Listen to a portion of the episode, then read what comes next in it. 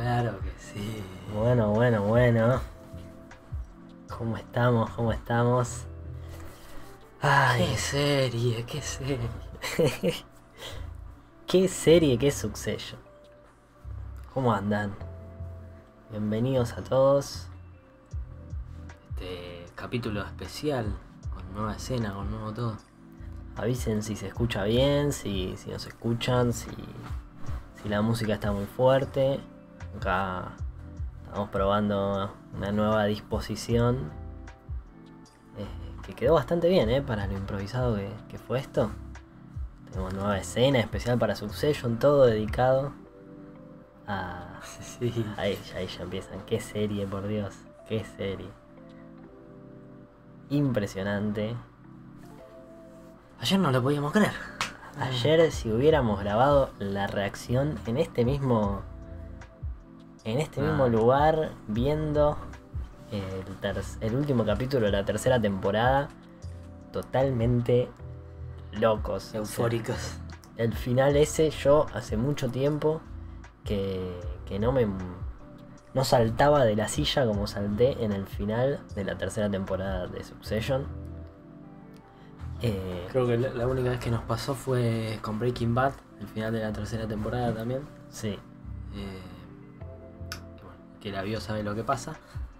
Pero No, no, increíble. las cosas que te superan, te, te sobreexaltan. Sí, sí, no te la venís venir, no te la ves venir. eh, está todo tan claro, tan bien construido. Son de esas cosas que pasan y cuando pasan decís, claro, claro, desde, desde siempre estuvo ahí este, predefinido esto que iba a pasar. Hay, hay mucho para hablar, ahí está la encuesta. eh, la encuesta un poco... Sabemos que cada, cada temporada tiene lo suyo. Yo creo Sí. que más que la mejor temporada de Succession sería eh, el mejor final de temporada de Succession. ¿Cuál es? ¿Cuál es? Si el de la primera, si el de la segunda o la de la tercera. Y también está muy difícil. Está muy difícil. Para mí el de la No. primera sí ahí muy arriba. Eh, no lo llega a superar este final, pero creo que está después del de la primera, viene el de la tercera, por una cuestión de... No te olvides el de la segunda. No, sí, sí, pero la sutileza con la que está manejado todo esto a mí me encantó. Acá lo más impresionante es que un plot twist sea esto. Eso, Esto es un plot twist. Es- es es impresionante. increíble. Pero bueno, vamos un poco a, a ordenar. Si te parece empezamos hablando de este noveno capítulo. Sí. Eh, un poco para repasar, es un capítulo que arranca con la, una excelente escena de la familia jugando al Monopoly. Espectacular escena. Esas ideas que parecen cantadas, pero hay que hacerlas muy bien para que, para que quede en el tono justo. Sí, no, esta cosa de Greg, eh, no, eh, Tom levantando una carta y diciendo, ah, mira, Un una pase libre". un pase libre de la cárcel, son como Es lo que le tocó en realidad.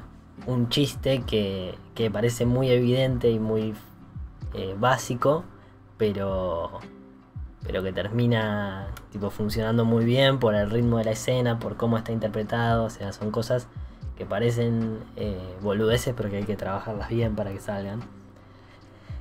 Tenemos a la familia reunida por una situación, digamos, este, de emergencia. Creo Como que es nunca la- lo vimos. es la, pri- la primera vez, por lo menos en la tercera temporada, en la que están todos reunidos como familia haciendo algo que no es trabajo. Están jugando al Monopoly. O sea, Sí. hay que, nunca creo que los vimos en ese plan de Sí, tiempo libre. tiempo libre. Está. El plano abre con Logan Roy. Y esto es algo que habíamos hablado antes. Que vos lo habías mencionado. Que eh, muy pocas veces se lo ve en una posición de intimidad a Logan Roy. Y este, este, primer, este último capítulo arranca con Logan Roy contándole un cuento a su nieto. Una situación totalmente. Este. Nunca antes vista. Sí. Nunca lo vimos tan humanizado, ¿no? Exacto. De contarle historia a su nieto, de hacer cosas banales de la vida. Ahora vamos a estar contestando eh, las preguntas que nos dejan ahí por los comentarios. Eh, un poco para, para no perder el hilo de la cuestión, vamos a ir hablando los temas y en un momento específico vamos a parar y, y ver los comentarios. Eh, tenemos es- esa primera escena que nos revela que Kendall eh, evidentemente parece haber eh, tenido un intento de suicidio o de- Accidente de, que casi accidente que casi termina en eso eh, y que conociendo el, el historial de Kendall alerta a toda la familia. Eh, es interesante porque una situación eh, como súper dramática se decide elipsar. Claro, Nosotros vemos a Kendall lanzando una botella de, de cerveza en, en su, en su piscina y después tenemos esta situación donde ya está toda la familia reunida. O sea, nos perdemos el momento en el que a Logan Roy lo llaman y le dicen que Kendall estuvo a punto de morir ahogado en la pileta. Eh, dicho esto. Primero, aclaro que esto es obviamente un este, especial de Succession y de toda la tercera temporada en donde vamos a estar hablando con totales spoilers, ¿no? Así que, obviamente. eh, perdón si, si no, lo vamos a aclarar igual una vez que esté el directo subido en los comentarios y demás, pero nada, están advertidos de que acá va a haber spoilers. Eh, así abre el noveno capítulo. Un poco como veníamos, como yo también venía anticipando el viernes, veníamos hablando de la caída de Kendall. En este capítulo va a terminar de caer definitivamente. Bueno, ya vamos a hablar más adelante. Eh, Sí, exacto. se termina la curva de Kendall en lo más profundo. cae literalmente a lo profundo Sí, y vuelve a eh, el Kendall que todos conocen. Sí, es- un personaje que durante toda la serie va cambiando un montón. eh, debe ser muy difícil de actuar. Sí. Si comparás el Kendall del primer capítulo de la tercera temporada con este, es literalmente otra persona, tiene otra actitud y eso nos revela como audiencia algo que quizás veníamos pensando en las otras dos temporadas, pero acá se confirma que es que eh, claramente Kendall nunca fue el, el elegido para el cargo porque Logan siempre supo que él no podía mantener la constancia. Sí, es autodestructivo. Kendall en su punto más alto es claramente el heredero. Es claramente la persona capaz de controlar eh, la empresa. Pero Logan sabía que cuando Kendall está en su punto más alto, después iba a bajar. Y eso es lo que la serie nos oculta, eh, por lo menos por momentos, en la primera temporada sobre todo, y que uno ya ahora eh, lo confirma. Eh, esta serie, esta temporada tenía muchas expectativas puestas en Kendall. Claro, Eh, parecía que la guerra se iba a centrar entre Kendall y Logan. Y finalmente, termina todo diluyendo y obviamente otra vez cayendo en la dominación de Logan Roy por sobre todos. totalmente. Que para muchos por ahí, hoy hablamos en Discord, nos estabas hablando, eh, por ahí puede parecer eh, esperable que otra vez gane Logan Roy, pero siempre la forma que encuentra la serie de, de, de- de marcar el dominio de Logan por sobre todos es espectacular. Sí, para mí, o sea, Succession no es tanto el qué, sino el cómo, porque eh, por muchos momentos no entendés ni siquiera qué está pasando. Claro.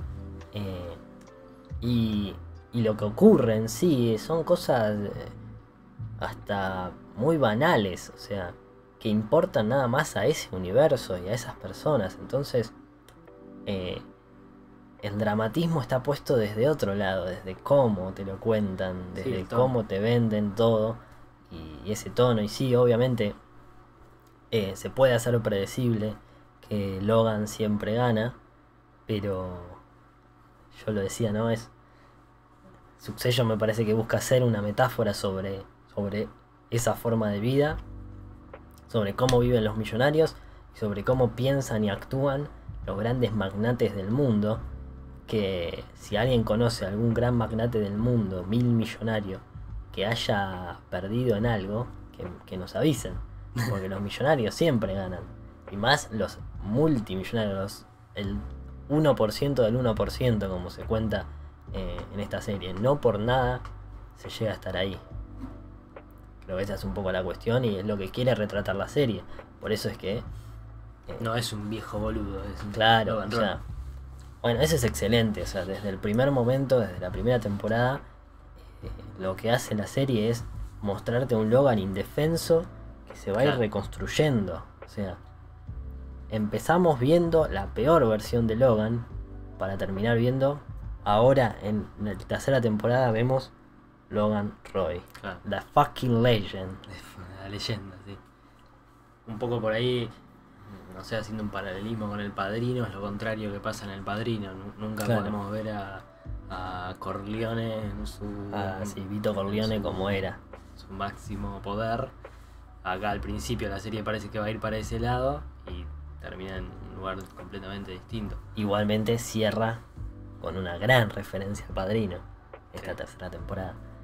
Si te parece, vamos ya a, a empezar a analizar eh, La imágenes. tercera temporada es excelente. Sí, sí, sí. Lo sé. Vamos a empezar a analizar eh, imágenes de la tercera temporada. Por eso pasamos a esta. Ahí estamos. Uy, uy, qué producción, eh. Por favor. Estamos. un movimiento acá. ¿Cómo Buenas. eh, Matías no cuenta como dos personas porque sería una y media. Sí. Eh, Hoy somos. Hoy ya dispusimos todo para, para poder estar los dos acá. Eh, creo que esta, esta debería ser la, la escena predilecta para los directos. Y arrancamos acá. Arrancamos acá, muy atrás. en el análisis video, en el análisis que está en nuestro canal. Si quieren ir verlo, 20 minutos magistrales de Succession, después de este directo pueden ir a, visitarlo. Que esta situación que estamos viendo en pantalla es el gran quiebre de, de la serie. Es eh, lo que hasta ahora se sigue arrastrando como gran punto de inflexión para Kendall. El único hecho de acción realmente que pasa en la serie. Exactamente. del dramatismo desde la acción, ¿no? Desde, Pasó algo. pasó algo, claro. Acá esto es como Blasa, como, ah, como vos decías antes, que, en su sello no importa más el cómo, porque para generar que esto, que, que- que un chabón eh, siendo cómplice con otro chabón sea un plot twist en una temporada, y el cómo es lo que más importa. En este caso es el único hecho de la serie en el que ocurre algo de verdad. Pasa algo determinante en la vida de, Kendall y que va a tener influencia durante todas las otras temporadas que vienen. recordamos un poco lo que está lo que estamos viendo en pantalla es el momento en el que el guardaespaldas o bueno sí un guardaespaldas de Logan pide hablar con Kendall y se este sale a la luz de que Logan eh, está al tanto de lo que pasó entre Kendall y este joven camarero que, que fue y acá se pone en debate en este último capítulo que fue, podríamos decir, asesinado por Kendall, porque no, no hizo nada o no hizo demasiado como para salvarlo, y tampoco este, se entregó a la policía, claramente. Entonces, acá es la, la situación más azarosa también mm, de la serie. Es el momento en el que uno de los hermanos, como lo dijimos bien en el, en el análisis, sale al mundo real por primera vez y le demuestra al padre de que No concepto- preparados. Ese concepto vuelve al final de la tercera temporada. totalmente, creo que es el motor de, de la serie. Sin dudas, eh, la idea de que ellos no están preparados para el mundo. Piensan que están, pero no lo están. Y, y acá empieza, es el primer momento de caída de Kendall, que va a resurgir en el final de la segunda temporada recién y que en esta tercera temporada vuelve a caer. Es decir, eh, sí, la serie es repetitiva en cuanto al trabajo de sus personajes, es cíclico en, en relación a cómo se comportan, pero porque creo que por una cuestión de que ellos son así, Claro. El humano así lo es también. claro. Como uno se tropieza de nuevo con los mismos errores. la lucha constante por, por derrotar al padre, por, por ser el, dueño de la empresa, por demostrarle al padre que sí está listo para el mundo real, porque un poco eh, lo que hablamos en el video es- no es completamente azaroso que Kendall quiera ir a comprar drogas, a aventurarse con un camarero, eh, sino porque hay un diálogo con el padre anterior que le dice, vos dedicate a coleccionar autos antiguos. Eh, Claro. Como que lo reta y le dice, vos no estás listo para el mundo, ¿no? Y él dice, ah, a ver, estoy listo para el mundo. Logan Roy termina teniendo razón siempre. Es frustrante, Esa- sí. No, no me acuerdo qué iba a decir, como esa lucha. No sé. Sí, sí, sí, es frustrante también la idea de que el, viejo siempre tenga razón Claro. eh, y uno lo siente, este, lo siente y se identifica con los hermanos. Eh, porque, como decíamos, cada vez, Contradecir al padre es algo natural. Ahora, Exacto. ¿qué pasa cuando tu papá es Dios? claro, cuando tu papá es Logan Roy y, y hace todo lo que hace para, para demostrar que es el mejor. Ah, encima, como que solamente le importa a él. Si continuamos, eh, tenemos ya en esta tercera temporada una demostración de que Logan iba a por todo. Así como Kendall eh, se atrevió a acusar a su padre de algo gravísimo, eh, Logan no se queda atrás. Y esta es una escena de, de capítulo 3 o 4, si no me equivoco, de la tercera temporada, en la que Kendall va a la empresa así como un poco en modo retador, digamos, para acusar a su, para molestar a su padre sí. y el padre le manda a este mismo eh, guardaespaldas que lo había llamado en esa primera temporada. El guardaespaldas lo mira y le dice yo te conozco. Dando a entender que, que Logan estaba dispuesto a todo y reforzando esa marca este, por momentos a la audiencia por ahí se le puede olvidar. ¿no? sí, pero es la gran marca de la serie mí. Es ese hecho al que, agua. sí, al que siempre van a volver. eh, que bueno, ahora por ahí, ya un poco con el final de la tercera temporada, creo que el hecho se, Se descomprimió se un poco. comprimió, claro. Ya no, no hay una tensión tan latente porque se revela a más personas, se sincera Kendall, lo puede sacar afuera. eh, pero es el gran acontecimiento de, de Succession y esa marca que como decimos es lo que nos mantiene a la audiencia a la espera de saber qué pasó con eso, que, que aunque pase el tiempo que- sigue estando ahí. Sí, y que parecería dar la sensación, por lo que hablaron en esa escena eh, excelente entre los hermanos en el último capítulo, que, que la situación va a quedar ahí. Claro. Eh, que no. Quizás uno esperaba eh, un Logan sacando a la luz el hecho, eh, que es algo que dentro de todo no podía hacer porque también estaba quedando mal él, porque si se, se podía llegar a comprobar que había encubierto la situación. Eh, y, y medio que se da a entender, incluso con lo que habla con Roman, que, que la situación, nada, ya pasó y que no- incluso saliendo a la luz no se podría hacer demasiado. Claro. Porque él estaba ahí, man- estaba manejando, sí, estaba manejando borracho, pero el, el pibe fue el que tocó el, el maniobro, como que rom- el manubrio. El eh, volante. el volante, sí, lo mismo.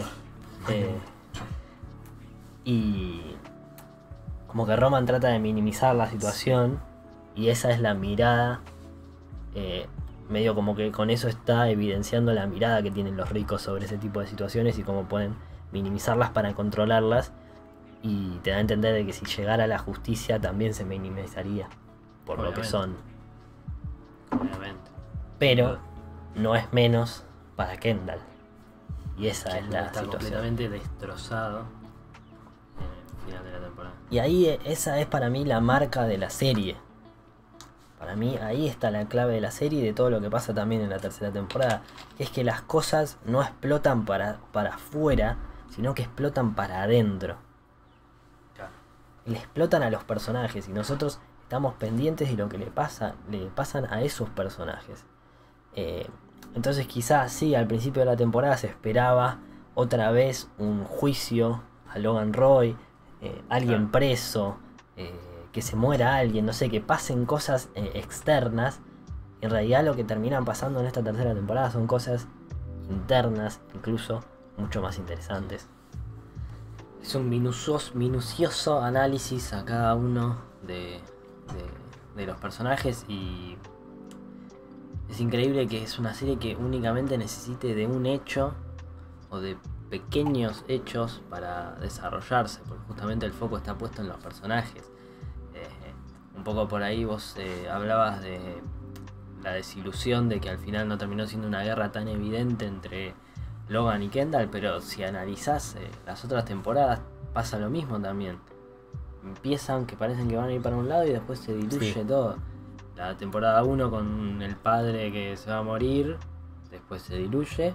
Sí, sí, sí. Eh, la temporada 2 con la compra Pierce, me parece que es lo- como lo que.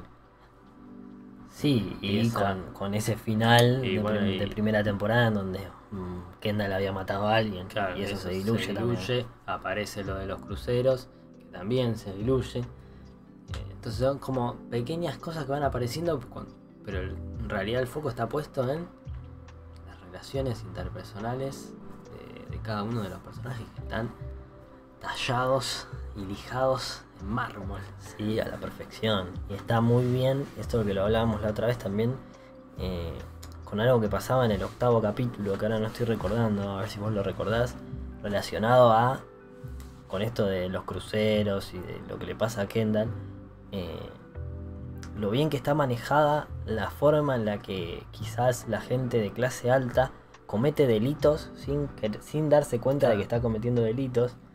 Sí, Eh, lo de, lo de Roman. Claro, bueno, ahí está otra cosa, lo- la situación entre Roman y Jerry, eh, que se menciona en el octavo capítulo por primera vez, aunque uno ya medio podía este, adivinar que estaba pasando eso. Y una vez que se evidencia esa situación, eh, uno es consciente de que podría conllevar en un gran problema Claro.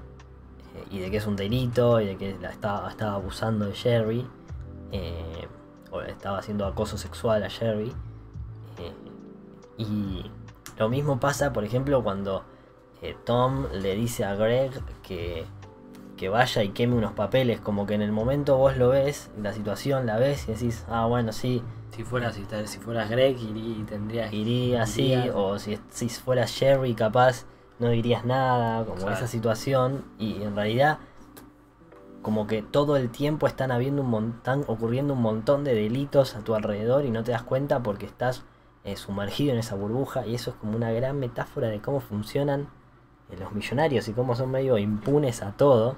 Sí, Eh, eh, la imposibilidad de, de, corrompir, de corromperse. O sea, no podés no corromperte. Bueno, y lo de Eso Greg ya... sí, eso, el retrato de eso es el personaje de Greg. Lo de Greg es increíble, es increíble.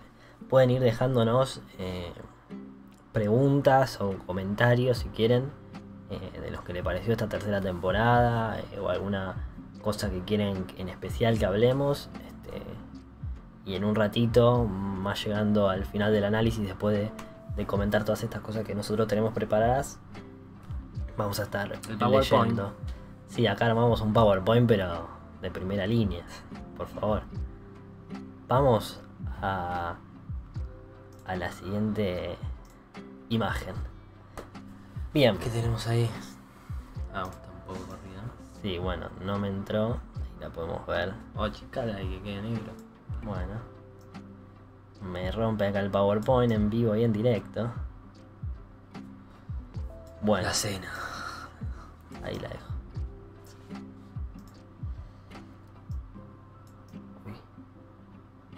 Ahí estamos. Siguiendo con la marca de, de esa final de temporada, tenemos esta escena del octavo capítulo, que es esta, este encuentro entre Logan Roy y Kendall, en donde se confirma esto que venía pasando en la anterior imagen, ¿no? De ¿Qué pasa? Me dio risa. no sé.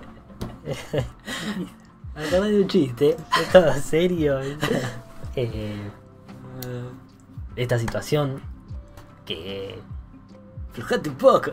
que le mandó Logan a, a este guardaespaldas y le dice yo te conozco y como que marca ahí la semilla, empieza quizás a maquinarle a Kendall la idea de que, de que puede en cualquier momento salir a la luz esa situación Sí. y acá en esta escena como que va con todo.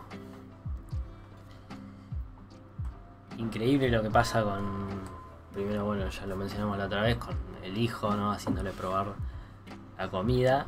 También Impresionante. la tortura que ejerce verbalmente Logan Roy hacia Kendall. Kendall ya desinteresado completamente en cuanto a. Totalmente Ah. roto. Ya estar totalmente roto, desmejorado incluso físicamente, visualmente, Sí, eh, actoralmente. Increíble lo que hace. eh, pelado, ¿no? sí, salido de la guerra. Eh, ya de- derrotado completamente, ¿no? Desde el, desde el Roman empujando sí, Roman empujándolo en el cumpleaños, tirándolo al piso. Ese es el, el punto de quiebre que es- también se da en todas las temporadas de la misma forma.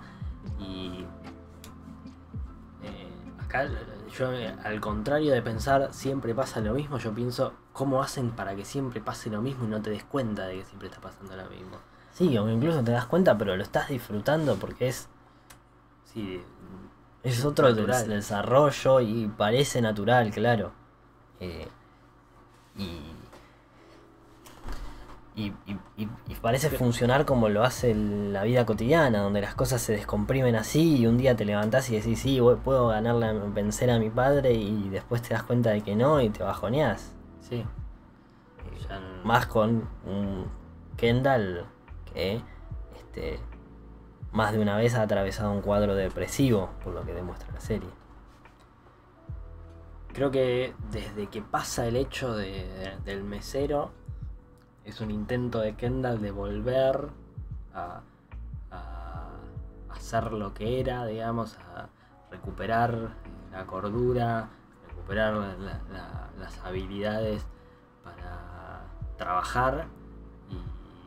Y es un intento y fracasar y fracasar y fracasar. No puede sacarse esa espina, por eso creo que piensa en vender todo y, alejarse. Porque, Y porque un poco está reconociendo, y es algo que le dice la, ma- la hermana en el último capítulo, que es un adicto, pero que es un adicto en todo. Es un adicto, ella le dice, sos un adicto a las drogas, sos un adicto al alcohol, que es lo, que, lo único que se lo vio consumir en esta tercera temporada, no se lo vio consumir ningún tipo de drogas. Sos un adicto a las relaciones, le dice.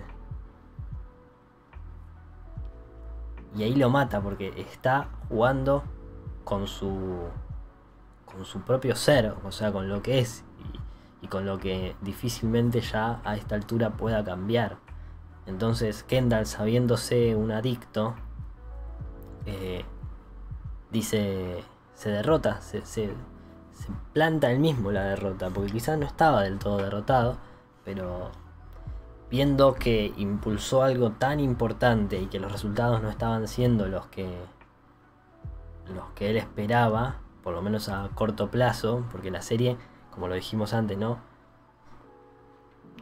Desde que Kendall eh, lanza lo de los cruceros hasta el final de la tercera temporada, yo creo que no ha pasado más de tres meses. No. No sé, o sea, es muy corto el periodo, pasan muchísimas cosas, pero, pero ella se siente derrotado en, esos, en ese corto plazo. Sabe que, que no va a poder hacer mucho y bueno, más este cuando se descubre esto de que, que simplemente lo, lo arreglaron en una mesa, digamos, la situación, y con plata. Qué loco, mira, ahora se- estoy analizando, me acuerdo de cu- cuando hice el análisis.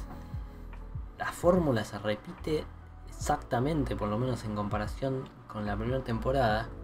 Porque es Kendall, lo único que motiva la vida de Kendall es ir contra el padre. Es matar a Logan Roy. En la primera temporada lo tenemos con primero la idea de eh, hacer la compra hostil, no sé, algo así. de- Sí, no, bueno, esa no, primero con una, la reunión eh, De accionistas, accionistas en donde Logan echa a todos. Y Esa punto clave, punto clave, perdón.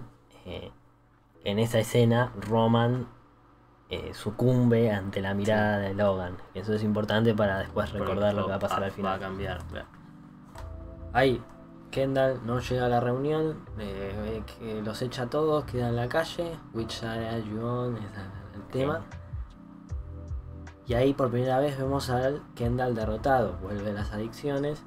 Se va. eh, tiene la pelea en, en la casa, que esa escena es buenísima.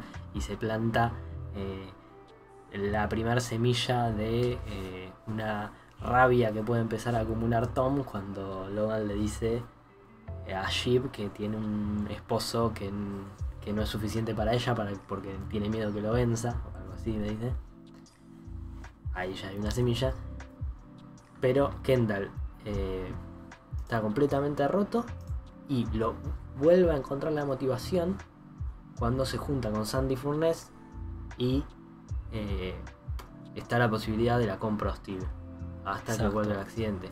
Y acá, en esta tercera tempo- tercera temporada, Kendall motivado con el juicio para eh, quedarse con la empresa y derrotar a su padre, se resuelve todo, se diluye todo y vuelve a encontrar la motivación cuando está rotísimo, tirado en la, en la arena, llorando en este último capítulo con la nueva posibilidad derrotar, a su padre. Es lo único que lo motiva, exactamente. Muy buen, muy buen. Toma agua. Sí, te lo mereces.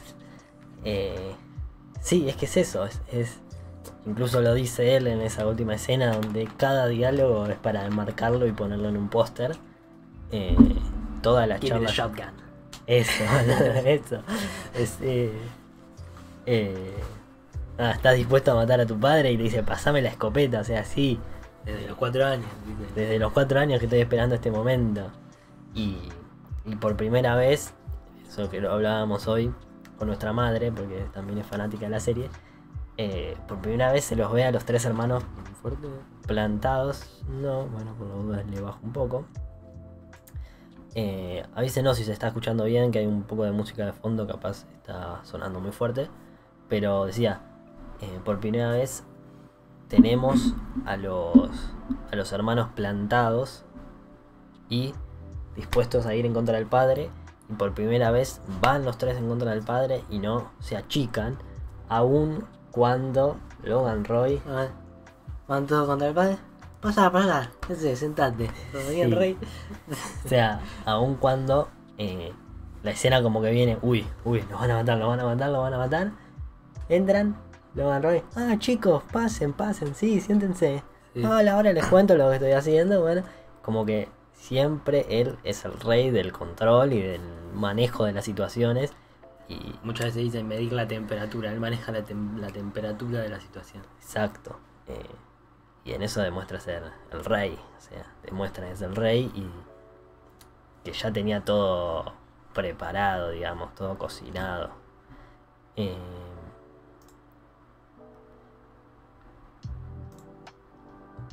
bien, pasamos ¿Qué más otra imagen. Ah, mira, se me, Cambió todo. se me cambió todo. Todo, rotura todo. total. Esta escena es espectacular. De un nivel de actuaciones, que nada en Kendall, que se va a llevar Sí, el Emmy. todo, todo. Y ahora que estoy viendo este plano, eh, no recuerdo cuántos cortes hay en la escena, porque recuerdo que este plano es bastante largo, tendría Sí. que verlo de nuevo. Es una escena con bastante, digo, con un ritmo bastante pausado. eh, y con un nivel cinematográfico espectacular. Eh, es increíble lo desprolijo que es a veces la cámara y la puesta de escena en cuanto a una cámara que se mueve, que tiembla, pero uno está tan conectado con lo que está viendo que, que no se da cuenta. Y esto es, para mí, eh, la culminación de este hecho que nosotros decíamos era la gran marca de la serie, que es eh, el asesinato que comete Kendall. Acá, para mí, hace catarsis, hace real catarsis. Eh, puede contarlo incluso sabiendo que quedó impune y que no, saber, no se hará justicia. eh, y se destruye. O sea, le demuestra a los hermanos por qué se estuvo comportando de esa manera desde hace tanto. Claro. Y es una de las pocas veces en las que eh, incluso Roman un poco sigue manteniendo el tono El de, cinismo, de- de- sí. de joder, del, del humor negro. Una de las pocas veces en las que los hermanos hablan en serio de verdad de sentimientos. Eh, la anterior posibilidad había sido cuando a Roman lo secuestran y están después en el yate, aparece Roman en un helicóptero. eh, no lo secuestran, sino que lo tienen retenido en un hotel Ah, en- sí, sí, como sí. terroristas. Sí.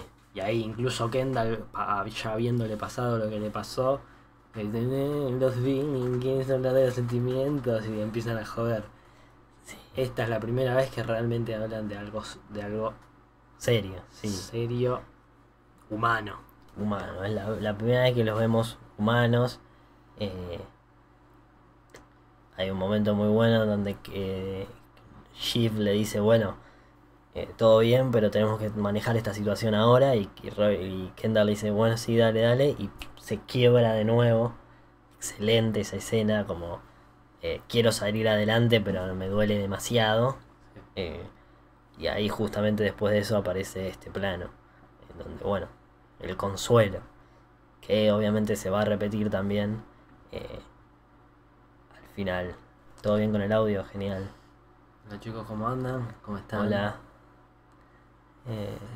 Fede 2000. De 2009. Sí. Ah, Fede, sí, hola. No entendía. ¿Cómo va? Ah, me caso. ¿Te escucha todo bien? Genial. Eh, bueno, pásame agua. Sí, cómo no. Agua de Succession. Agua de Succession.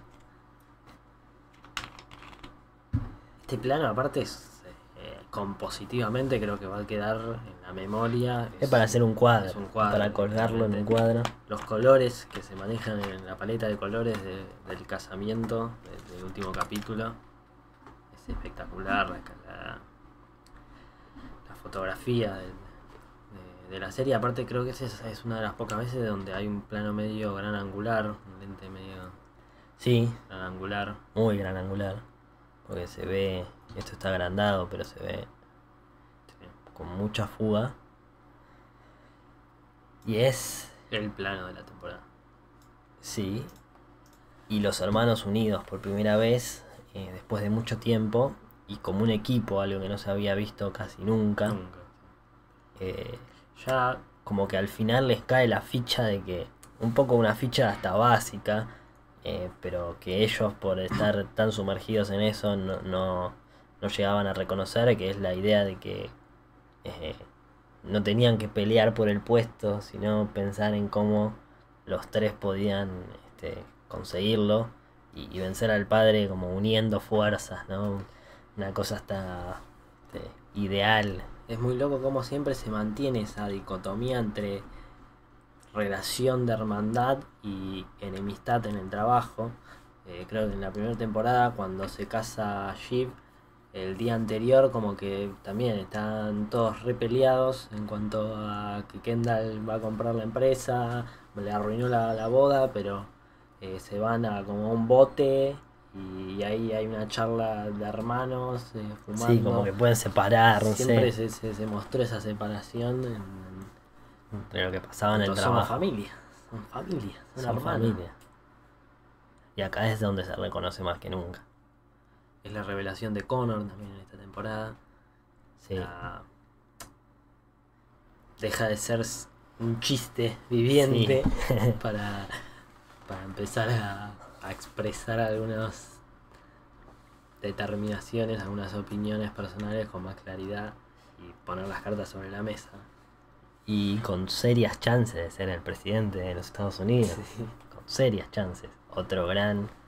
Este, porque siento que la serie baja línea sobre los, los millonarios en un montón de aspectos. Sobre. eh, trata lo del abuso sexual. Trata sobre. eh, cómo eligen al, literalmente al próximo presidente.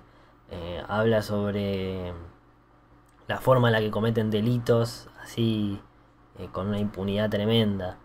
Eh, la típica historia del, como, como le dice el propio Logan, eh, el hijo de millonario que, que mata a un tipo y ya está. O sea, mató vas a alguien, más que no serías más que eso y hay un montón de ejemplos sobre gente que le pasó eso, que salió de joda, eh, gente muy rica que, que queda en eso, en el chabón que mató o que se mató en un auto, en Claro. una Ferrari, qué sé yo.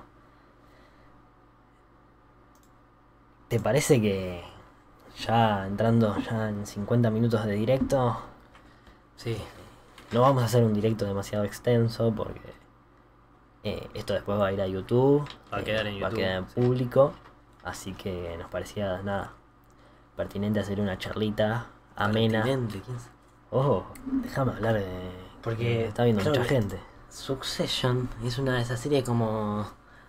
como termina Boca River, eh, ganó Boca por penales, épico, y salí de la cancha y querés, querés hablar de lo que pasó en el partido. Claro, es como, como Argentina gana la Copa América y querés estar toda la noche hablando Claro, de eso, ¿entendés? termina eso y estás así como, sí, ganó la Copa América, lo estoy viendo por la tele, pero qui- quiero hablar Quiero con alguien. claro. Esta es la oportunidad para, para todos los que vieron Succession y se quedan con ganas de hablar sobre lo que pasó, porque es Es el espacio para eso. Nosotros nos, levantamos, nos, nos dimos un abrazo, nos Sí, chocamos sí, los no. cinco. No podíamos parar con la euforia y estuvimos na- eh, viendo el directo de Lucas Baini, lo digo, sí, eh, de cámara en mano, siguiendo ahí todos los, los comentarios en Twitter, como que uno tiene ganas de compartir, o sea, la serie te genera esa euforia. Eh, no sé si a ustedes les habrá pasado eso. Eh, pero pasemos al plato fuerte de la noche, por favor. Era tan obvio y tan. El plato fuerte de la, de la noche, que yo lo llamo el quinto hijo. Como el quinto Beatle, acá apareció el quinto hijo. La familia en su máxima expresión. Logan Roy en su máxima expresión. Vamos a analizar todos los momentos de esta tercera temporada en la que Tom adelantó lo que iba a pasar en ese final. Arrancamos por acá. Conversación. ¿Querés Sí. con- contarlo vos? Conversación entre Tom y Greg, de esas que. muchas veces. Pequé de sentir que ya era como, bueno, le salió una buena dupla a los guionistas y de vez en cuando tiran alguna charla entre ellos porque ya, bueno, en Estados Unidos eh, hemos puesto en historias que salieron en tapas de revista como que son el dúo de, Succession, podrían tener su serie, podrían ser protagonistas eh, tranquilamente. Y obviamente los guionistas me demostraron que todo está pensado a detalle. Como esta escena en la que en una conversación entre ellos dos, Tom, no me acuerdo en qué contexto bien. Y ese es genial el contexto, porque él le dice. eh, Ah, y tengo otro que vi en Twitter, ahora te digo. Bueno, pero él le dice, me compré un libro sobre la antigua Roma para leer en la cárcel. Sí. Y obviamente, ¿por qué un libro de la antigua Roma? Como que lo justifica porque son libros eh, muy eh, Difíciles de, difíciles de comprender, difíciles de leer y muy grandes. Entonces, como que si iba a estar cinco años en la cárcel, tenía cinco años para leer ese libro. Eh, y bajo ese argumento, perdón, la música se dejó de escuchar. Sí. Ah, ah, ah. Paren, paren, paren. Ahí va. Uy, espero que no nos agarre el copyright. Bueno, bajo ese argumento, él dice, eh, nada, me compré este libro y, le- y es- leí esta historia eh, de la mitología romana. eh, Pone ahí la música. así que- No sé si vuelve a terminar. Perdón, perdón. Bien. Este libro sobre la antigua, la mitología romana, en la que un personaje mata a su mujer, castra a su mejor amigo, Sporo, eh, lo viste como su mujer y se casa con él. Le cuenta esto a Greg y le dice, El guionista que leyó eso es. sí, nada, Merece el cielo. Eh, y le dice a Greg, yo te castraría y me casaría contigo en un instante.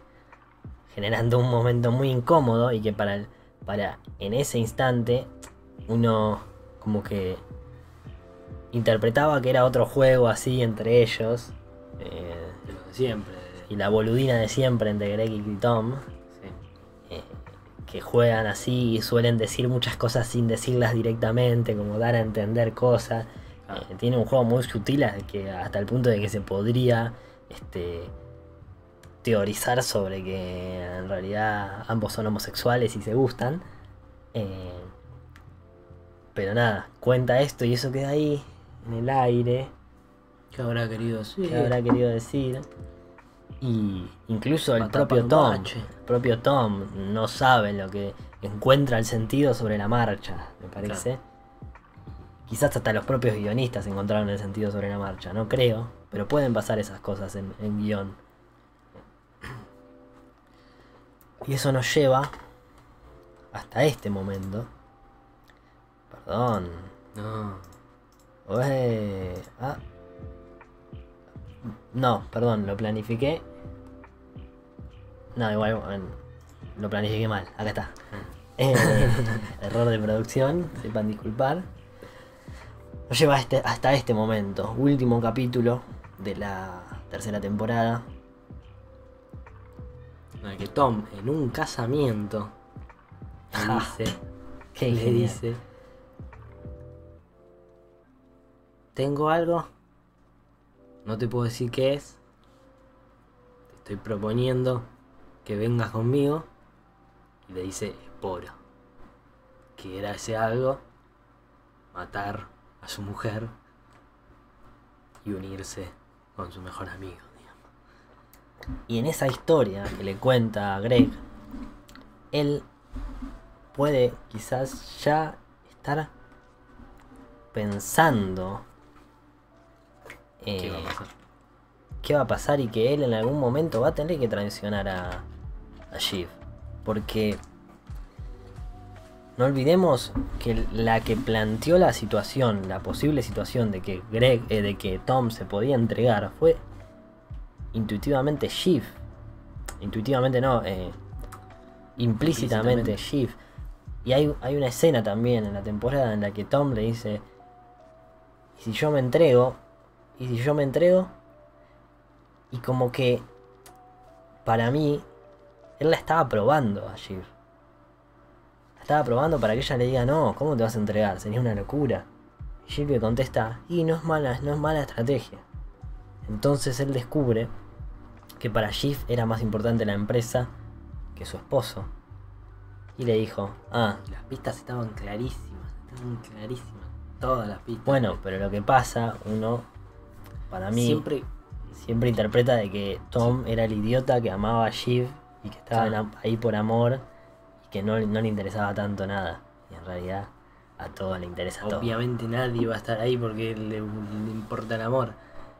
hay otro detallazo lo vi en Twitter, vi la frase repetida, que te hace dar cuenta de la sutileza con la que está pensada, al, al detalle, como se tienen que empezar las cosas, como las cosas no nos tendrían que sorprender, que cada plano que aparece en Succession tiene un sentido, pero en algo tan banal como el discurso que dice Shiv a la madre en el casamiento, Sí. que termina diciendo, ojalá tengas un matrimonio tan eh, placentero, fiel, y no sé qué, como el mío.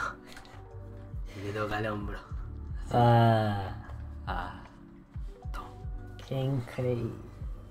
nada está dejado al mm, detalle. Tendría que haber sacado esa imagen para ponerla acá. Eh, es el capítulo de los hombros. O sea, sin duda. Bueno, la voy a encontrar. Es el capítulo de los hombros. O sea, hay varias escenas sobre donde alguien se apoya, consuela al otro, tocándole el hombro, con aprobación o con consuelo. Eh, Y es eso, es encontrar un detalle, quizás decir, eh, al final Logan va a hacerle así a Tom, encontrar el hombro y reproducirlo, jugar con eso, para que al final tenga mucho más peso y todo, todo tenga un sentido mayor. Eh, eso es lo que pasa, creo, un poco. Tom eh, parecía ser el personaje eh, pasivo en la situación. Parecía haber. Esto también es un meme que vi por ahí. Hay otro anticipo cuando me acuerdo ahora del final de la temporada 2 que le agarra el pollo a, a Logan de la ensalada. Ahí se empieza a ver una rebelión de Tom. Sí.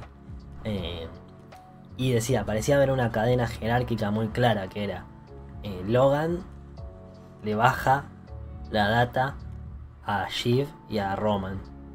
Roman y Shiv le baja la data a Tom. Y Tom le baja la data a Greg. Como que parecía ser todo así. Y en este último, en este último capítulo nos muestra que en realidad todos están a la misma altura. Y es cuestión de quién puede sobrepasarse sobre quién. O sea, acá eh, Tom rompió la cadena de jerárquica y fue directamente a hablar con, con, con lo- con Logan. ¿Cómo? Y acá nos podemos poner a analizar. ¿Cómo logró esa confianza? ¿Cómo construyó Tom?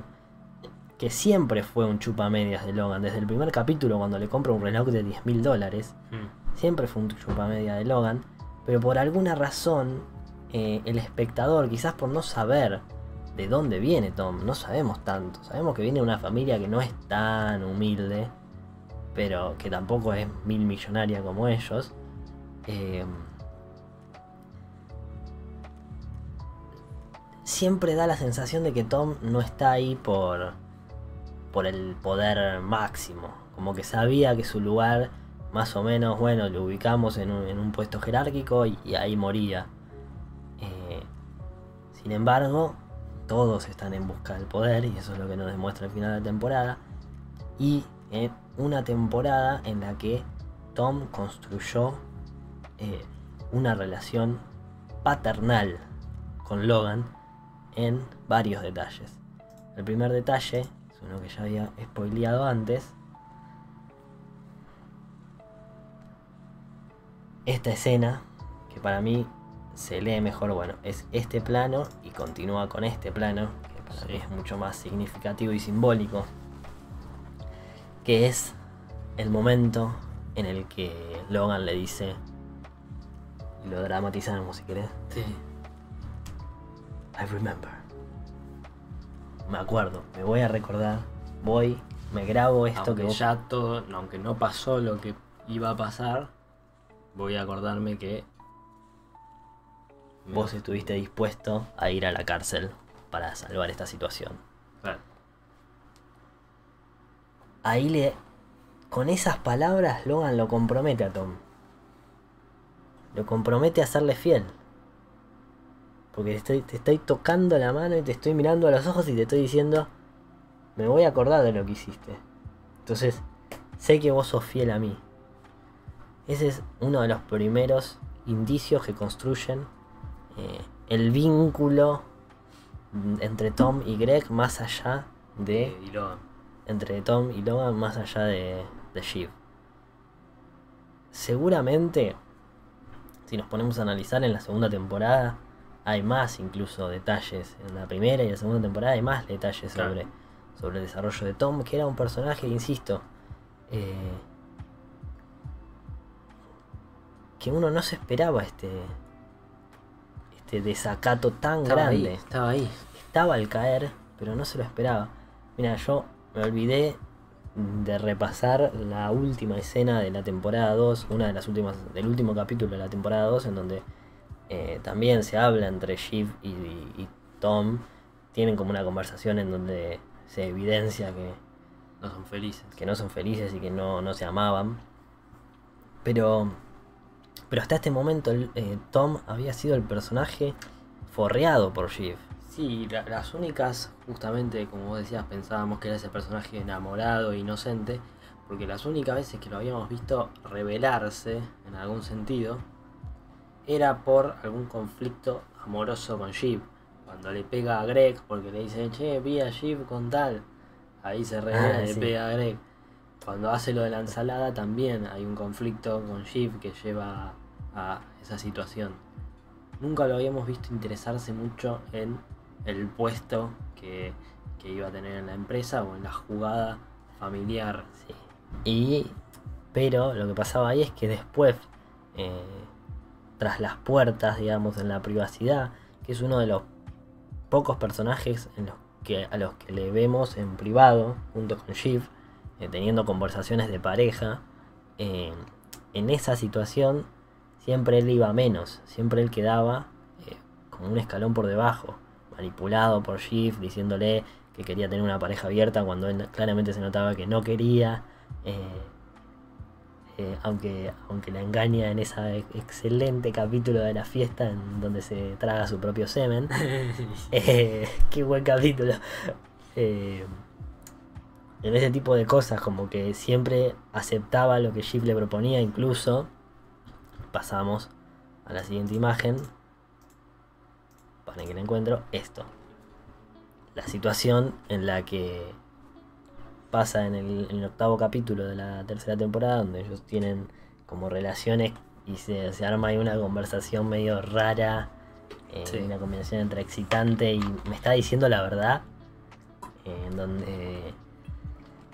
me pasa un agua, en donde Shiv le dice, Sí. yo sé que yo no te, Te amo, miro". yo no te amo, pero vos vas a seguir acá porque estás atrás mío y Tom la mira, da la sensación de que se toma en serio lo que dice, pero igual continúa con la situación. Y ahí como que vuelve a confirmar esa situación, esa cosa de, ah, Tom, por más que quiera, no, se, no puede dejar de amar a Shiv y no... eh, se da cuenta de que lo está boludeando, pero no puede hacer nada. Tom declara la independencia. Eso es lo que pasa en el final de, de Succession. Logra eh, Se da cuenta que Superada siempre hizo la suya, entonces dice, bueno, yo también voy a hacer la mía. siempre que Shiv iba, tenía una oportunidad de controlar la empresa, estaba la pregunta de, bueno, ¿y yo? ¿Qué pasa? Y Shiv como que sí, no- no sé específicamente qué le dice en la última llamada, en esa última llamada que tienen, que es la que le va a contar a Tom, habría que repasarlo. Y lo clave de esa última llamada, perdón, y que es que no nos parece extraña en ningún momento porque es algo muy usual que pasó muchas veces en la serie, que Shiv esté en una situación privada y llame a Tom. Es muy usual. Entonces juegan con eso para que uno no se espere lo que va a pasar después. Y es tan lógico. Al final, eso es lo realmente eh, impresionante en, una narrativa. eh, que, que- que lo que te sorprenda al final sea completamente lógico en el desarrollo de. Hay de una toda frase, hay una frase muy famosa eh, que voy a empezar a hacer tiempo para acordármela del todo, pero me parece que decía algo como eh, Un buen. Buen final está escondido en el principio. sí, una cosa así, pero también reflejando la idea de que eh, un buen final te tiene que dar la te tiene que sorprender, pero cuando lo volvés a revisar, eh, tiene que dar la sensación de que no había otra alternativa que no sea esa. Entonces es como esa doble vara entre sorprender al espectador, pero no con algo ilógico, sino con algo de después repasás y decís, ah, claro, no había otra alternativa de que no sea esta. No podía pasar otra cosa. ¿Por qué? Porque Logan estaba construyendo esta fraternidad con, con Tom. Porque Tom, y volvamos a ver esta imagen, le dice en la cara a Kendall, yo vi cómo te cagaron muchas veces, muchas veces, pero nunca vi a nadie que cague a Logan Roy. Y, perdón por el vocabulario, pero incluso lo estoy minimizando a cómo se lo dice exactamente eh, Tom, que parece más un diálogo del marginal. Eh, pero él ahí sienta las bases, nunca le fue... Eh, nunca nadie pasó por sobre Logan Roy. Nadie, nunca lo vimos eso, en ningún momento. Entonces elegir el bando es muy sencillo con, esas opciones. Ajeno, yo creo que Tom tiene una mirada que nosotros como espectadores no tenemos, porque también eh, tenemos la mirada familiar de la situación. Exacto. Estamos con los hermanos, espectador tiene que, tienen, los espectadores tienen que estar con los hermanos porque vemos eh, las internas eh, de ellos. No vemos cuando Tom llama a Logan. Vemos cuando los hermanos están yendo a, enfrentarlo. Con esa visión, tiene una visión eh, ajena a la del espectador, que es clarísima, sin ninguna sin eh, los recursos narrativos que hacen que el espectador tome ciertas posiciones ilógicas, la visión de Tom es clarísima, es a Logan nunca le fue mal. Sí. Y ¿De qué lado voy a estar?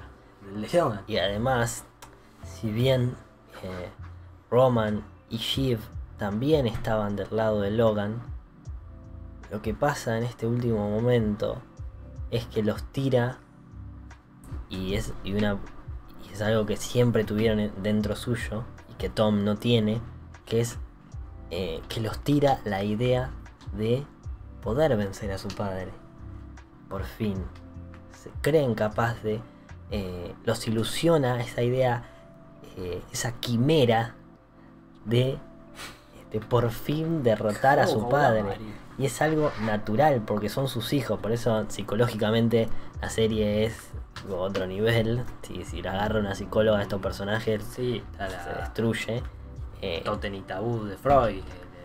yo lo iba a poner. como estábamos. Lo iba a poner en el video, al final quedó afuera.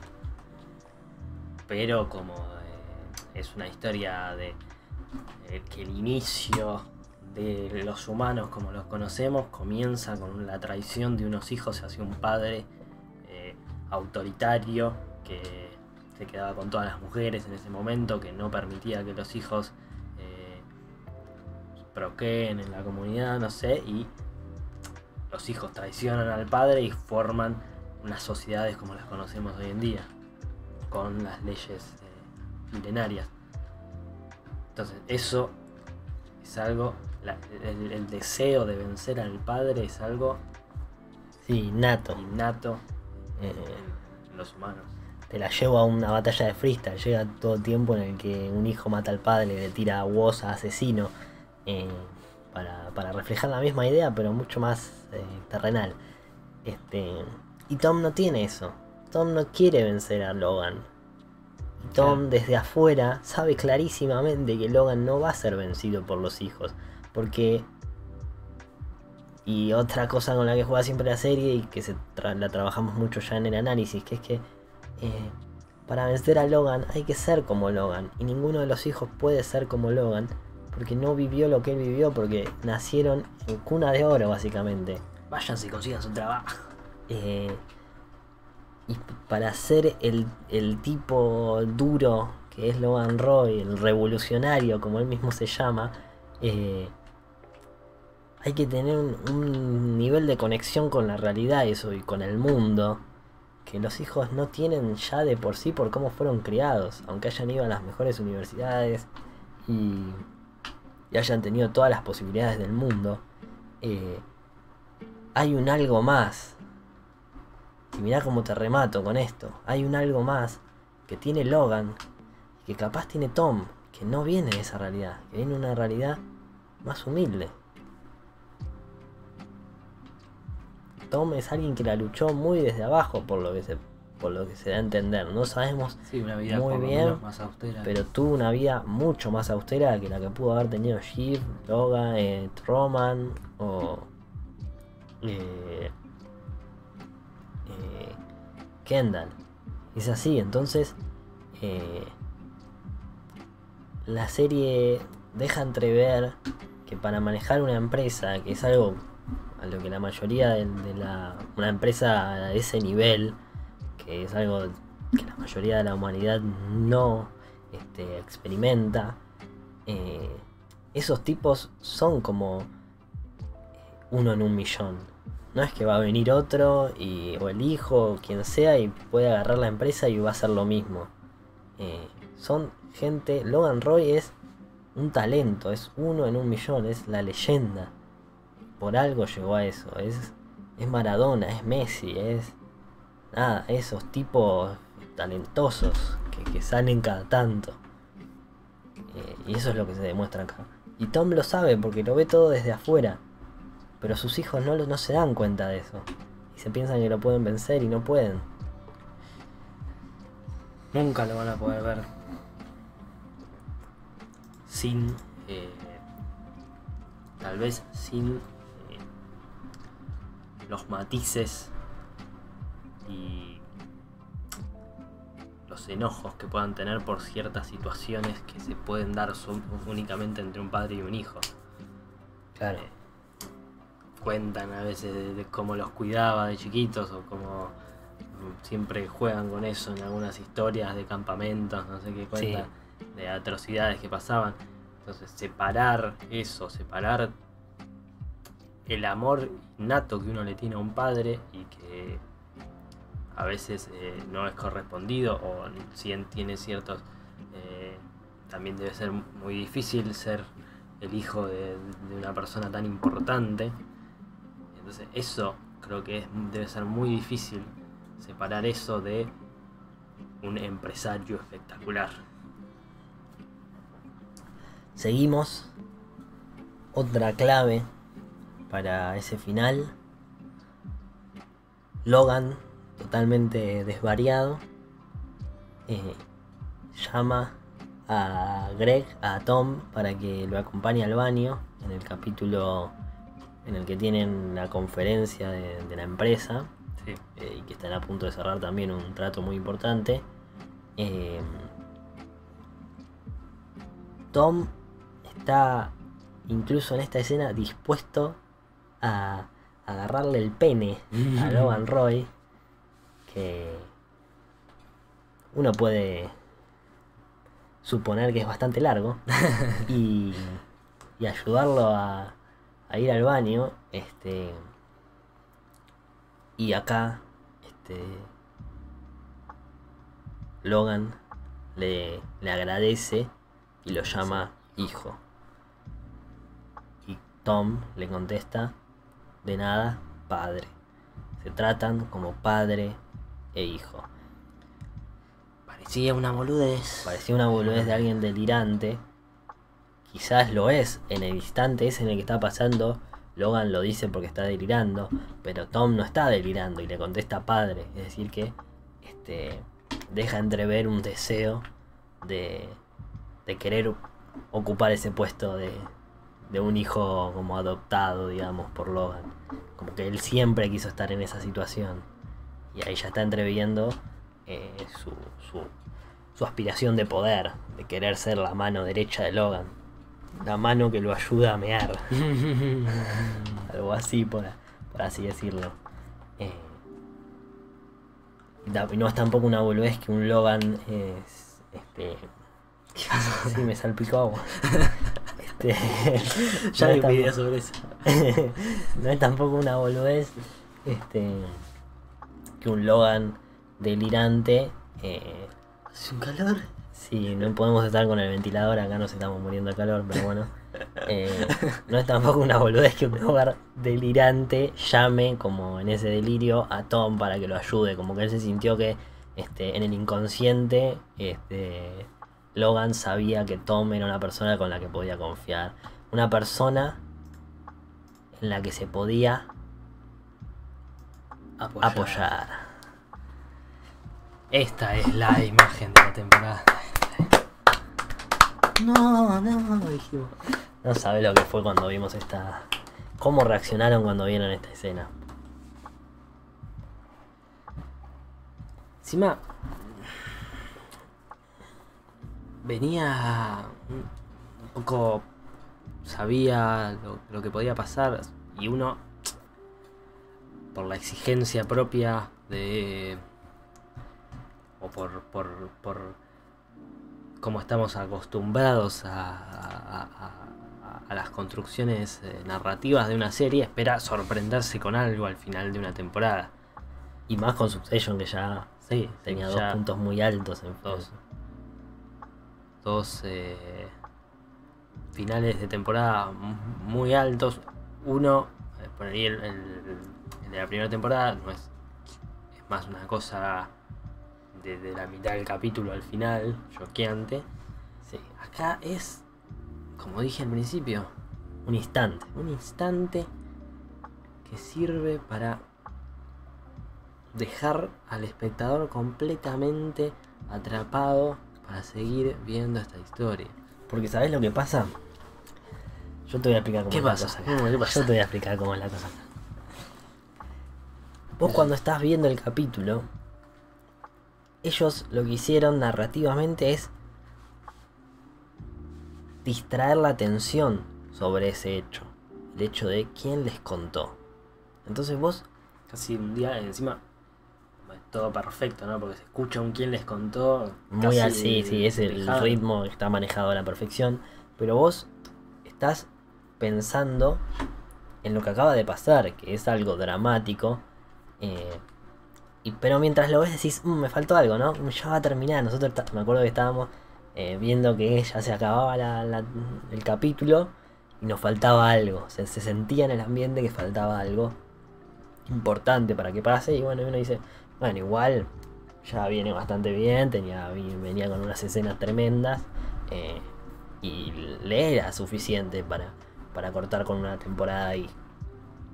Entonces uno viene centrado en eso y viene centrado en eh, qué va a pasar con los tres hermanos. Y te enterás de, uy, bueno, los tres hermanos se quedaron sin la empresa. Y nunca te preguntás como espectador cómo hizo Logan para... Sí, este, No te das cuenta que los anticipó. Claro, no te das cuenta que, que los anticipó, que, el- que estuvo un paso adelante, que es la clave parece para hacer un. para, para vivir eh, en este mundo hay que estar un paso adelante siempre. Eso es lo que demuestra la serie. Eh, y vos no te lo esperás, no te lo preguntás. Entonces no está puesto el foco de la atención sobre eso dramáticamente. Muy inteligentemente al final la serie propone ese punto cuando Shiv dice quién le contó y un boludo ahí atrás. por una por un hecho mágico para mí que si yo lo hago en, en mi serie de dos mangos lo ve un profesor de cine y dice "Mm, no se entendió bien qué fue lo que quiso esa mano ahí mm, no, le- no, no se llega a entender eh, que Tom era el que los había traicionado. O sea lo difícil que es hacer que algo se comprenda en el cine. Encima, nada, la, la fusión, acá el Succession demuestra que maneja, ya lo demuestran en- en- con acción en el final de la primera temporada y acá le vuelve a demostrar que te dice, yo no manejo el diálogo perfectamente, yo también te manejo lo visual. Y Sí. acá te voy a hacer un plot twist en el Visual. final de la serie y nadie va a decir nada al respecto. Yo te voy a poner a Tom, Logan le va a tocar la mano, Tom va a entrar como un boludo, va a decir, ¿todo bien? Jeep va a poner una cara con una actuación espectacular y va a terminar la serie ahí, sin decir nada. Es espectacular. No se dice nada. En un capítulo incluso que había sido tan hablado, eh, el gran clímax no es hablado, es un gesto. Eh, espectacular. Eh, insisto, es muy difícil que algo se entienda y controlar el, ritmo entre la sutileza y ser evidente. recuerdo que en la última temporada, por ejemplo, terminaba con esa sonrisa ambigua de Logan Roy perfecta, eh, que uno lo dejaba con eh, la idea de quizás este, esta traición de Kendall era lo que él estaba esperando para demostrar que Kendall es el elegido para sucederlo. Este, y, y acá otra vez, esa ambigüedad, esa cosa de no te dejo las cosas claras, te muestro esto y saca tus propias conclusiones. Obviamente que uno ya después repasando esta escena le queda clarísimo que, que Tom fue el, protagonista de la traición. Tenemos 20 votos en la mejor temporada de Succession. Vamos a cerrar la encuesta. ¿Cómo veo los resultados? A ver, abrir el directo, ¿no? Ah, acá. Acá me los muestra. Acá está. Ganó la temporada 3 con 52%, seguida de la 2 con 38% y la 1 con 10%. La 1 debe ser la temporada de, de más tasa de, de dejar la serie. Puede ser. Sí, si hay, si hay un momento para que te aburra la serie es antes del, del final de la primera temporada para mí. ¿Y para vos cuál es la mejor?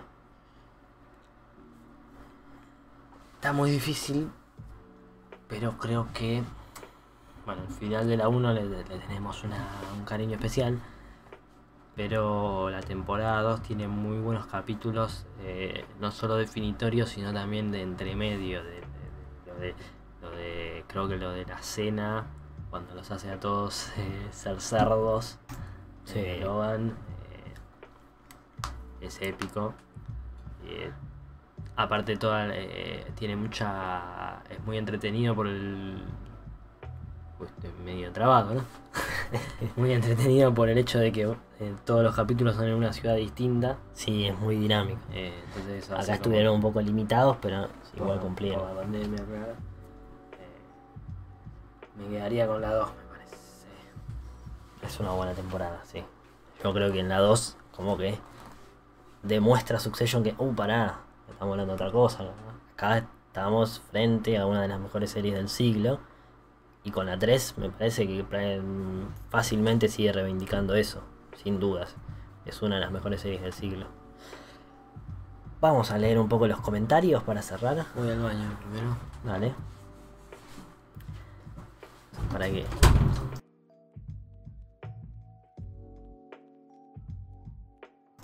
Bueno, bueno. Vamos ya cerrando el directo, una hora 24. Gracias a todos los que estuvieron por acá. Siete personas somos ahora, llegamos a ser 10 o capaz un poquito más. Eh, es un directo en un horario distinto, eh, así que está bueno eh, que nos van, que seguramente hagamos muchos más directos de este estilo, con especiales, sin dejar los directos de los viernes, por supuesto. Eh, donde hacemos el repaso semanal cinéfilo. Esta semana eh, nos vamos a ver también el viernes, pero... Eh, sí, el viernes va a haber video sobre mi pobre angelito en el canal. ya palpitando la fecha navideña, un por qué recordamos mi pobre angelito. Y a la noche va a haber directo que va a ser por lo menos del viernes, el último directo del año, porque el próximo viernes es 24 y el otro es 31. Así que por lo menos de directos del viernes, el próximo es el último del año. Y quizás haremos algún otro directo así especial sobre alguna serie o película. Sale Spider-Man ahora. Se viene Spider-Man. Se viene... Mm, bueno. Eh, Creo que la de Paul Thomas Anderson va a salir. Eh, hay bastantes cosas. Hoy, hoy estaba viendo. Hay bastantes estrenos que se vienen ahora en diciembre. Sí. Un mes, un mes cargado de emociones. Diciembre, Neocinema. ya estaba diciendo que este viernes posiblemente haya. No, este viernes hay video de mi pobre angelito. ¿Ah, sí? Sí, sí, sí, sin duda. Eh, y bueno, vamos a leer un poco acá los comentarios que nos estuvieron dejando durante todo el directo. no sé cuánta gente hubo, pero parece que, éramos siete, somos, sí, sí, ahora somos cinco. Eh, llegamos lunes a la noche, increíble. Sí, aparte no, tuvimos mucho tiempo de, prepararlos y al principio cuando lo estábamos este, empezando no había nadie y nos dio miedo, la verdad siendo sincero, casi nos ponemos a llorar como Kendall ahí. y él hacía así. Pero bueno. Eh, ¿Bancan a Tom o creen que Shiv lo utilice? Porque no lo delató sabiendo que fue la rata. Bien. Es una buena teoría. Mira, para contestar esa, esa pregunta rápido, yo creo que en Succession las cosas nunca son tan rebuscadas como parecen. Eh, había varias teorías rebuscadas que al final se, se descartan porque la vida en general no suele ser tan rebuscada. todo suele fluir más. Eh, Ejemplos de eso, eh, que Logan en realidad le había dicho a Kendall que lo delate y eso era como una estrategia para demostrar que él era el, heredero y que tenía la fortaleza para matar a su padre y que Logan ya estaba viejo y un poco de prisión no le iba a venir mal. Eh, una prisión VIP, digamos, no le iba a venir mal. Eso, esa historia rebuscada no pasó. Después que detrás de la compra de Gojo, que esto es algo que se menciona en un momento, que detrás de la compra de Gojo estaba Kendall y eh, terminaba adquiriendo Waystag y bueno, algo épico hubiera sido como que Kendall compraba finalmente la empresa de su padre. Tampoco pasó eso. Y una, cosa como de que Shift en realidad eh, encubrió a Tom y le pidió que le diga eso a los... como traicionando a sus hermanos. No lo veo tampoco porque la verdad el final se los vio genuinamente derrotados a los tres hermanos y a Shiv genuinamente conmovida por lo que había hecho Tom. Y conociendo a los personajes seguramente las apariencias sigan siendo las mismas. Eh, el hecho no sea tal vez tan catastrófico como parece en el final. Siempre suele pasar eso, ¿no? no sé, parecía que eh, Logan y Kendall no se iban a poder ver más y de pronto se encuentran, hablan, padre e hijo. Sí seguramente pase algo así, todo se descomprima y la cuarta temporada sorprenda con, con algo nuevo.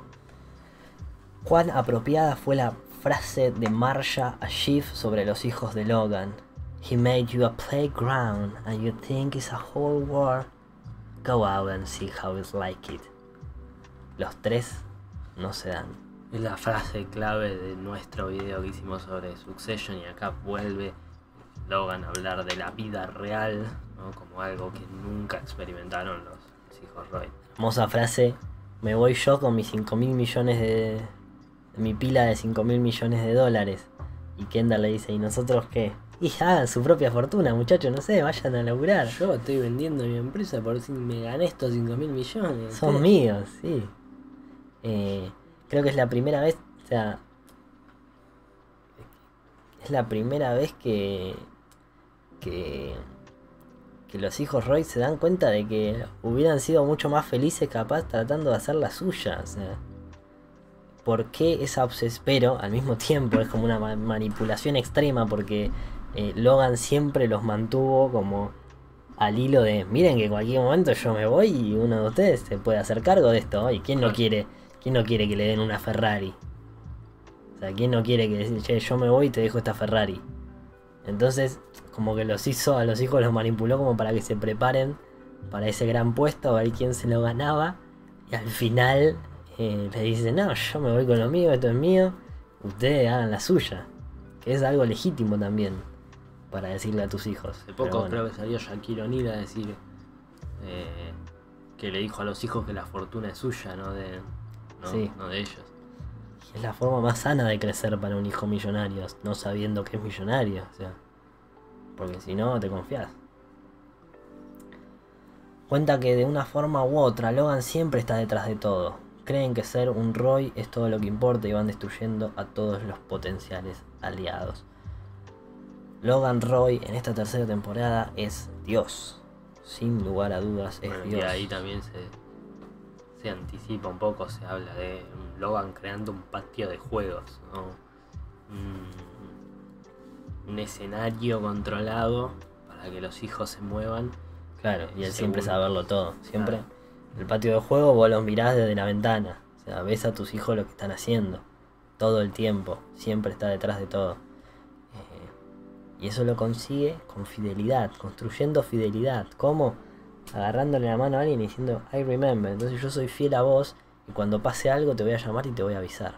Está, es, es, ese, ese aspecto de Logan está desde el primer capítulo cuando el boludo de Roman eh, le ofrece un millón de dólares a un pibe por batear eh,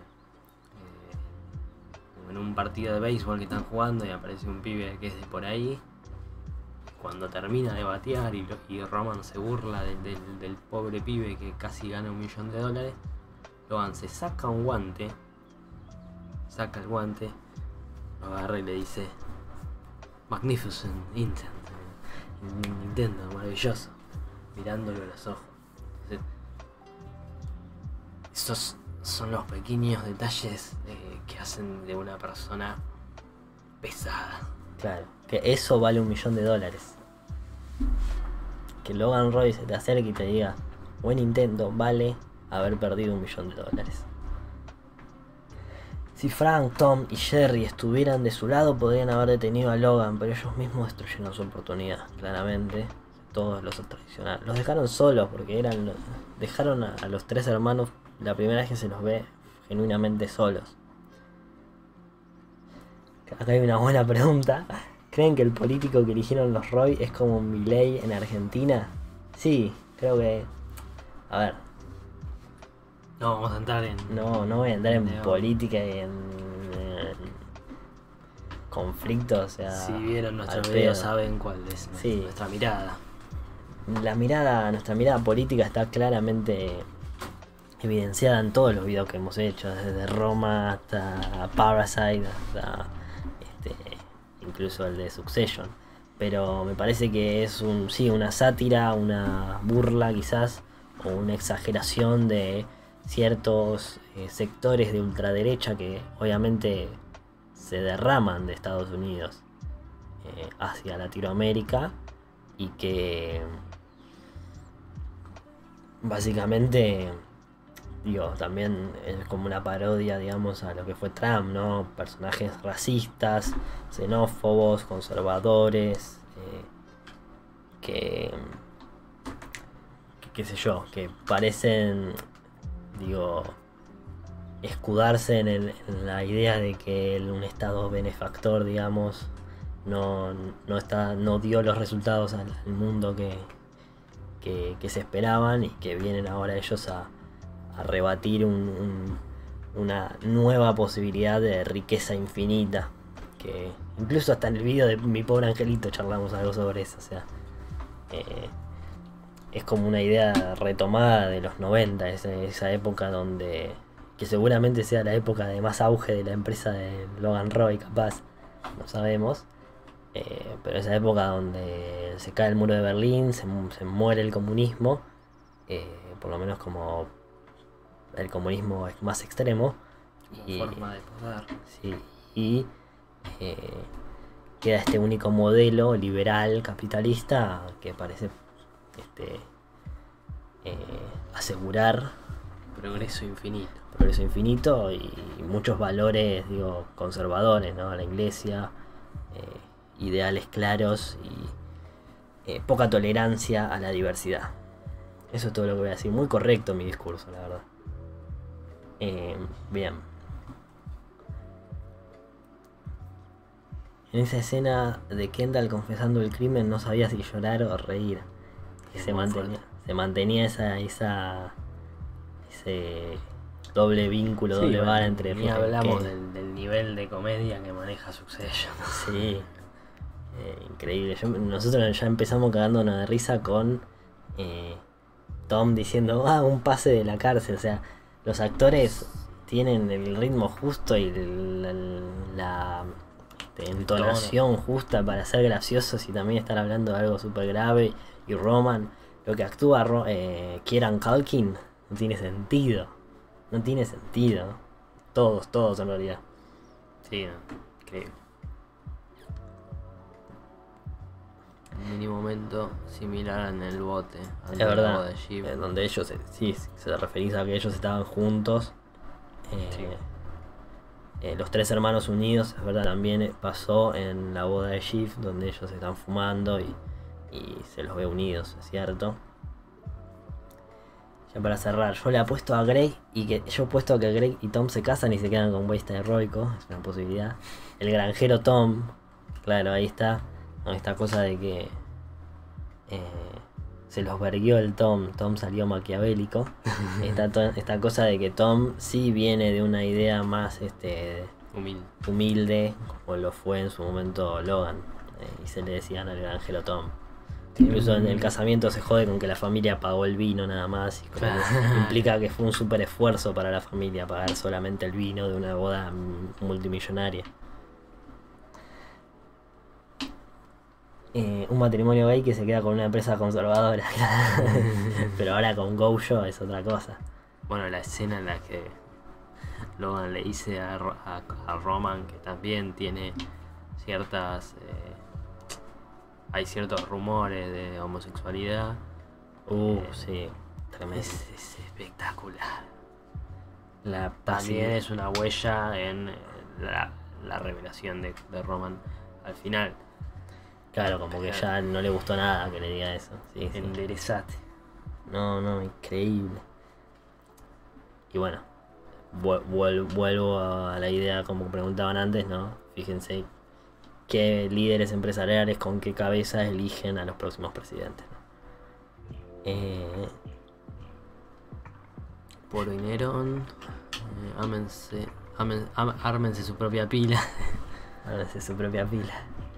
Connor está en un lugar de privilegio ahora que Logan no se puede fiar de Shift, Roman y Kendall, sí, pero a Connor no le interesa ser el, el heredero, le interesa más ser presidente, o sea, ya va por a otro nivel y creo que puede serlo. Los rebanco chicos, pero no vi el último capítulo, no me quiero enterar de nada. Bueno, el stream va a quedar eh, en el canal. Claro, sí, va a quedar acá público, así que una vez que termines, podés mirarlo. Pero no lo mires antes porque spoileamos a diestra y siniestra. Hasta el último detalle de la serie fue hablado en esta hora y 38 minutos. Uf, qué imagen y su paralelismo con el final del padrino, genial serie. Ya con, esos. ¿Dónde lo puedo encontrar de manera alternativa a la serie? Eh, No, mira, nosotros tenemos todo legal. sí, yo trabajo con HBO, ya acá estoy todo brandeado, no te puedo decir eso. No. Eh, Streamio. En Streamio. Eh, calculo que en Cuevana y esos lugares ya debe estar. Pero Streamio es la más confiable. Funciona muy bien. ¿Quieres mandar cómo se escribe? Sí, ya. Lo dejo acá en el chat. Extremio. Streamio. Streamio, sí, sí está bien. ¿no? Acá nadie dijo nada. Acá que- que queda, queda entre familia. eh, Extremio, ¿quién puso eso? Acá alguien nos dice streamio, no, no entendías nada. En Cuevana no está todavía, ahí chequeo streamio. Bien. Este. Si no, HBO Max, la verdad está bastante barato y para mí tiene el mejor catálogo de todo, ya lo dije, ¿no? Tiene el mejor catálogo Ya va a llegar HBO, ya va a llegar. y. Ya va a venir HBO acá y vamos a estar todos brandeados y entregándoles el culo. Eh, pero para mí tiene el mejor catálogo, lo vuelvo a repetir por si hay algún CEO de HBO escuchando, de Warner en realidad. Eh, tiene el mejor catálogo y el Eh, y la peor plataforma, también lo digo, porque no me pagan para. No puedo decir las cosas malas y las buenas.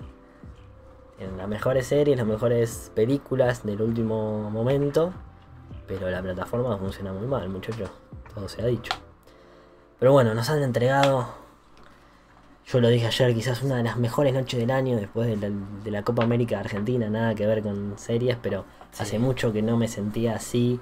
Eh, tan excitado, exaltado en una noche, eh, de gritar, de, pararnos y decir no puedo creer lo que acabo de ver, que, bien que está hecho, eh, no defraudan, se van a llevar todo, la temporada de premios seguramente.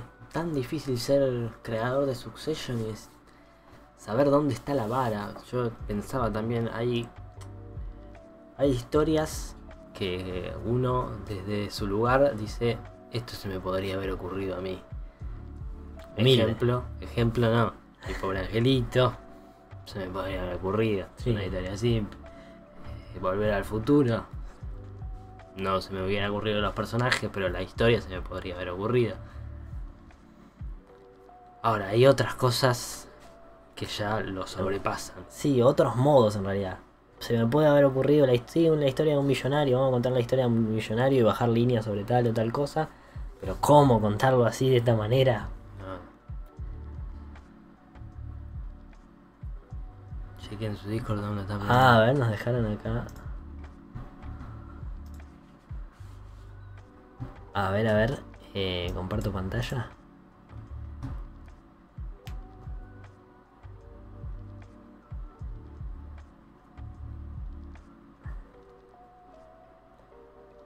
Uy, uy, uy. ¿Cómo es esto ahora?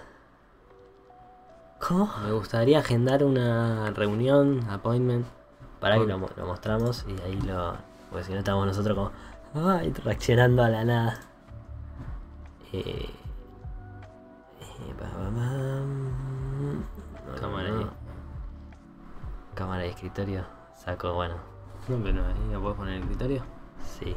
Pero ¿eh? problemas técnicos. Eh, si no, andate Bueno, para, hago así. Van a estar viendo todo esto. Eh, ¿Dónde está el escritorio? Acá. Llevo esto acá. Perdón, perdón por la desprolijidad ahí. Ahí está.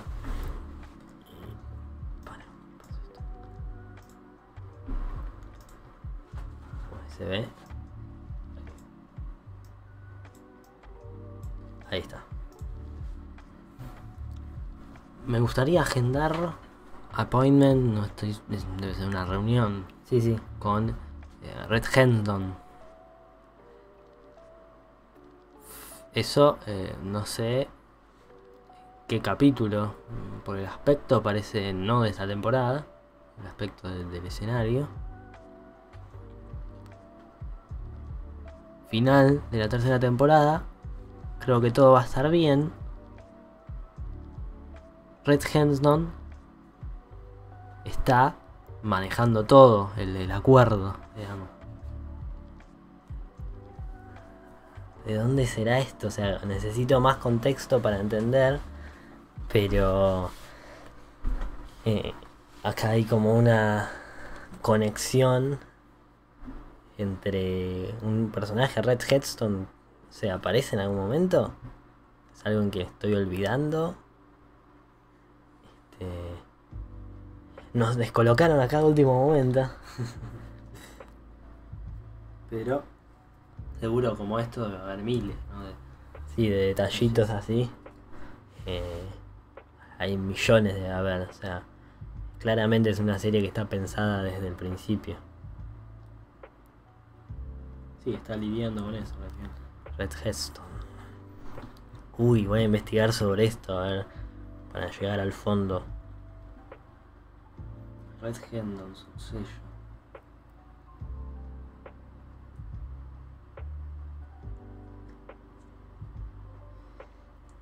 Sí. Están todos con eso.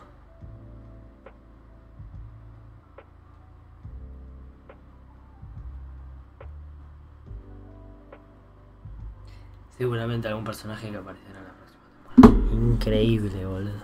increíble. Dios, qué buena serie. Gracias por pasarnos esto. Eh, fue como la frutilla del postre para rebatir que, que Succession es una de las mejores series del último tiempo. Gracias a todos los que estuvieron por acá, por el directo y se pasaron. Fue un gran directo, la verdad, mucha gente. Eh, muchos me gustas, votaron acá. Eh, salió que la tercera fue la mejor, capaz porque acaba de salir. Este, esto va a estar en YouTube, así que para los que nos estén mirando quizás otro día, pueden suscribirse, pueden seguirnos acá en nuestro Instagram y, y pueden chequear nuestro contenido, nuestro análisis sobre Succession. Eh, que va a estar apareciendo seguramente por acá, por algunos lugares mágicos. Esto es difícil de verdad. Sí, sí, sí, hoy, hoy te desconfundís. Suscríbanse si no están suscriptos, eh, denle me gusta, comenten cuál fue su mejor temporada, su este, temporada, final de temporada preferido, qué opinan sobre todo esto, siempre cuidando también de los los spoilers en los comentarios, capaz uno entra medio distraído y se come tremendo spoiler, pero gracias a todos los que estuvieron y hasta la próxima. Nos vemos eh, en un año, dos años, hablando otra vez sobre Succession. Ya quiero que salga la cuarta ahora mismo.